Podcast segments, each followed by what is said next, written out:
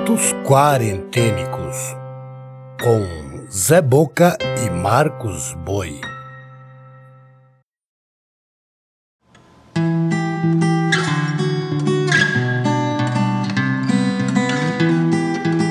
Olá, eu sou Zé Boca, contador de histórias.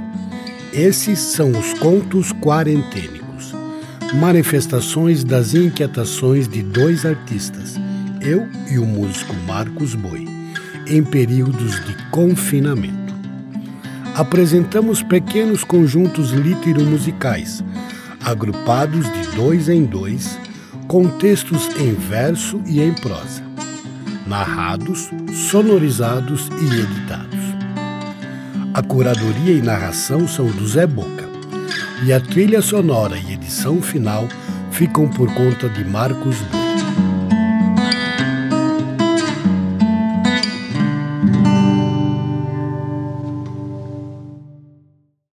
Nota da produção. Publicamos sempre uma breve biografia do autor ou autora apresentados. Porém, alguns são recorrentes. Nesse caso, optamos por fazer a apresentação do seu perfil apenas na primeira aparição. Portanto, se ouvir um autor ou uma autora e não tiver a sua biografia, é porque está na primeira temporada e episódio que o autor ou a autora apareceu. A seguir ouviremos mais um texto do querido poeta Paulo Leminski, que você pode ouvir a biografia na primeira temporada no episódio 10. Junto, Júlio Cortázar. Júlio Florencio Cortázar escritor, tradutor e intelectual franco-argentino. Considerado um dos autores mais inovadores e originais de sua época, que inaugurou uma nova maneira de fazer literatura no mundo hispânico, quebrando os moldes clássicos através de narrativas que escapam à linearidade temporal. O conteúdo de sua escrita viaja na fronteira entre o real e o fantástico. Júlio Cortázar nasceu em 1914 em Ixelles, Bélgica, morreu em Paris, na França, em 1984. Amor bastante.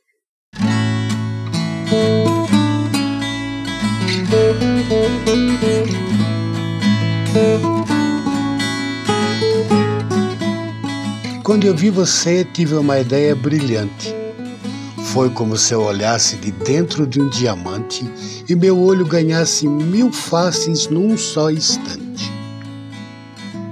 Basta um instante e você tem amor bastante. Um bom poema leva anos. Cinco jogando bola, mais cinco estudando sânscrito, seis carregando pedra, nove namorando a vizinha, sete levando porrada, quatro andando sozinho, três mudando de cidade, dez trocando de assunto, uma eternidade. Eu e você caminhamos junto.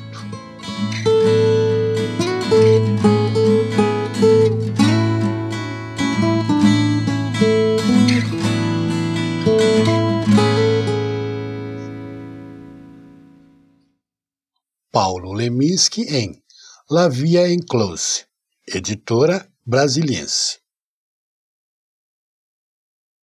O jogo da amarelinha, fragmento.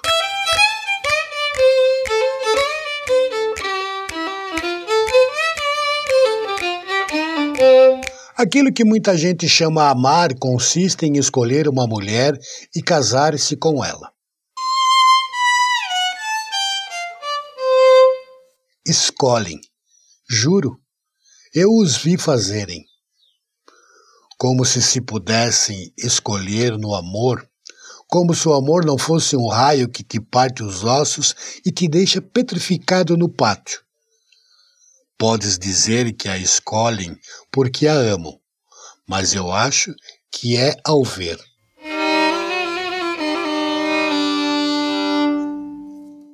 Não se pode escolher Beatriz, não se pode escolher Julieta. Tu não escolhes a chuva que vai te ensopar até os ossos quando sais de um concerto.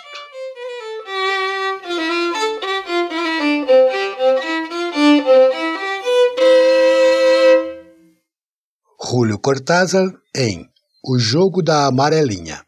Tradução Eric Nepomuceno. Editora Civilização Brasileira. Na sequência, teremos nosso querido e recorrente Eduardo Galeano, com biografia na temporada 1, no episódio 3. Junto, Antônio Lobo Antunes, escritor e psiquiatra. De família de médicos, formou-se pela Faculdade de Medicina da Universidade de Lisboa. Após a conclusão do curso, foi destacado como médico militar durante a Guerra Colonial no leste de Angola, na África, entre 1971 e 1973. Sua experiência militar está presente em sua obra, sendo tema central de alguns de seus livros.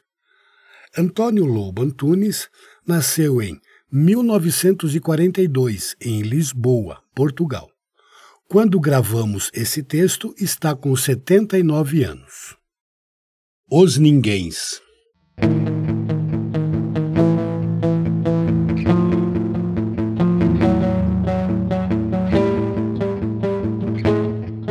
Os Ninguéms, os filhos de ninguém, os donos de nada os ninguéms, os nenhuns, correndo soltos, morrendo a vida, fodidos e mal pagos, que não são, embora sejam, que não falam idiomas, falam dialetos, que não praticam religiões, praticam superstições, que não fazem arte, fazem artesanato, que não são seres humanos, são recursos humanos, que não têm cultura, têm folclore, que não têm cara, tem braços, que não tem nome, tem número, que não aparecem na história universal, aparecem nas páginas policiais da imprensa local. Os ninguém que custam menos que a bala que os mata.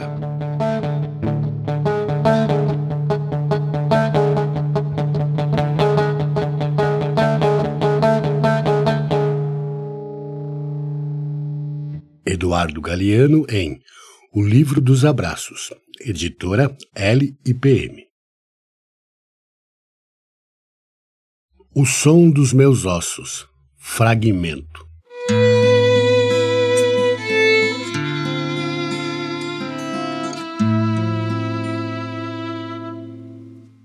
Às vezes, quando sozinho em casa, ouço cantar ao longe.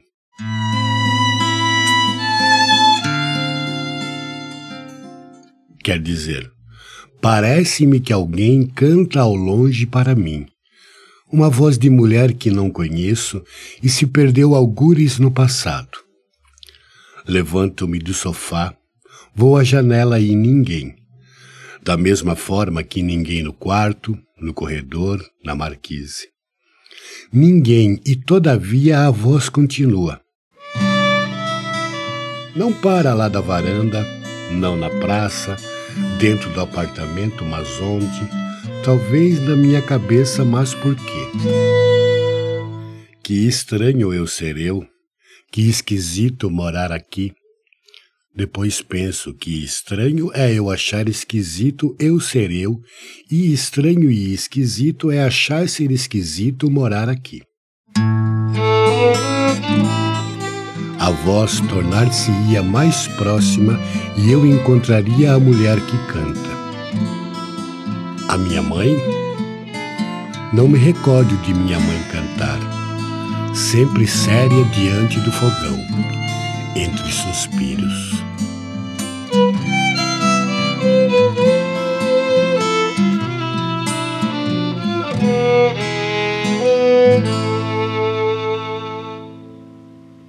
Antônio Lobo Antunes em Segundo Livro de Crônicas. Original em Portugal. Editora Publicações Dom Quixote. Encerrando o episódio, Nicanor Parra, matemático e poeta chileno. Estudou matemática e física no Instituto Pedagógico da Universidade do Chile, onde começou seus primeiros passos literários contribuiu na revista Nueva, com participação de professores e alunos do Instituto. Poeta produtivo, publicou mais de uma dezena de títulos. Entre outros prêmios, recebeu o Prêmio Cervantes, concedido a escritores de língua espanhola no ano de 2011.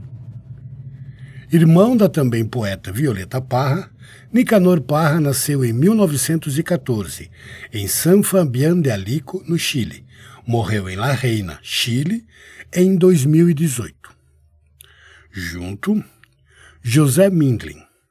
José Efim Mindlin, repórter, advogado, empresário, escritor e bibliófilo brasileiro. Filho de imigrantes judeus ucranianos, começou a trabalhar como repórter no jornal O Estado de São Paulo ainda aos 15 anos. Formou-se em Direito, exercendo carreira de advogado e empresário. Após sua aposentadoria do mundo empresarial, passou a dedicar-se a uma paixão que tinha desde menino: colecionar livros raros. Ao completar 95 anos, acumulava um acervo de mais de 400 mil volumes, sendo considerada a maior biblioteca pessoal e mais importante do Brasil. José Mindlin nasceu em 1914 na cidade de São Paulo, onde morreu em 2010. Pai Nosso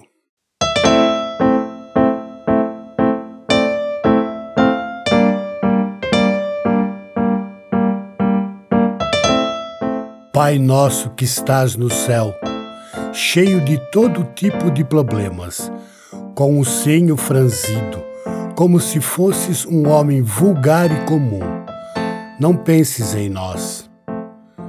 Compreendemos que sofres porque não podes consertar as coisas. Sabemos que o demônio não te deixa tranquilo, desconstruindo o que constróis ele se ri de ti, mas nós choramos contigo. Não te preocupes com suas risadas diabólicas. Pai nosso que estás onde estás, rodeado de anjos desleais, sinceramente, não sofras mais por nós. Tens de perceber que os deuses não são infalíveis e que nós perdoamos tudo.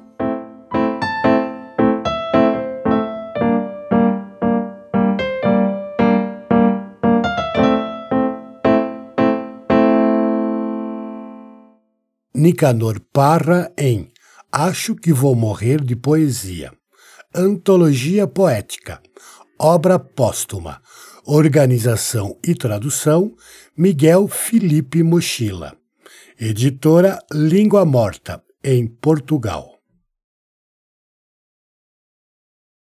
As Obsessões de um Bibliófilo. Fragmento.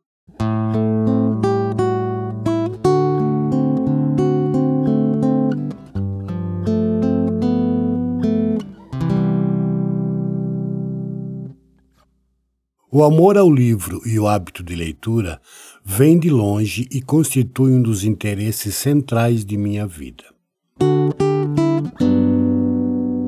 Esses interesses poderiam ter sido atendidos sem que tivessem resultado numa biblioteca de proporções talvez excessivas. Se eu me tivesse sempre limitado aos livros que conseguisse ler, comprando um livro de cada vez, e só comprando o seguinte depois de ter lido o anterior. Mas não foi o que aconteceu. E não creio que tenha acontecido a ninguém que eu conheça e que realmente goste de livros.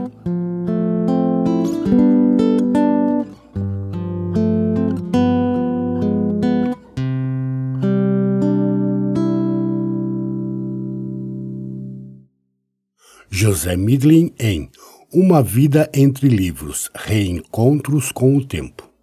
Editora Companhia das Letras.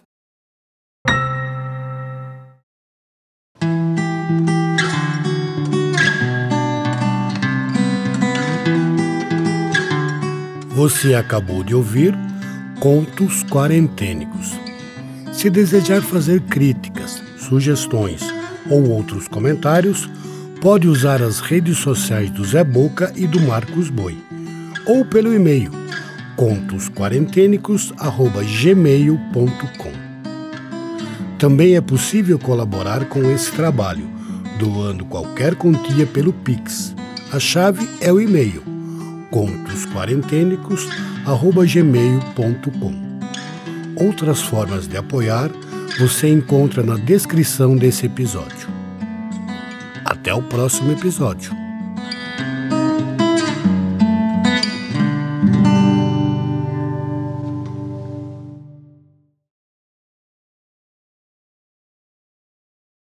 Contos Quarentênicos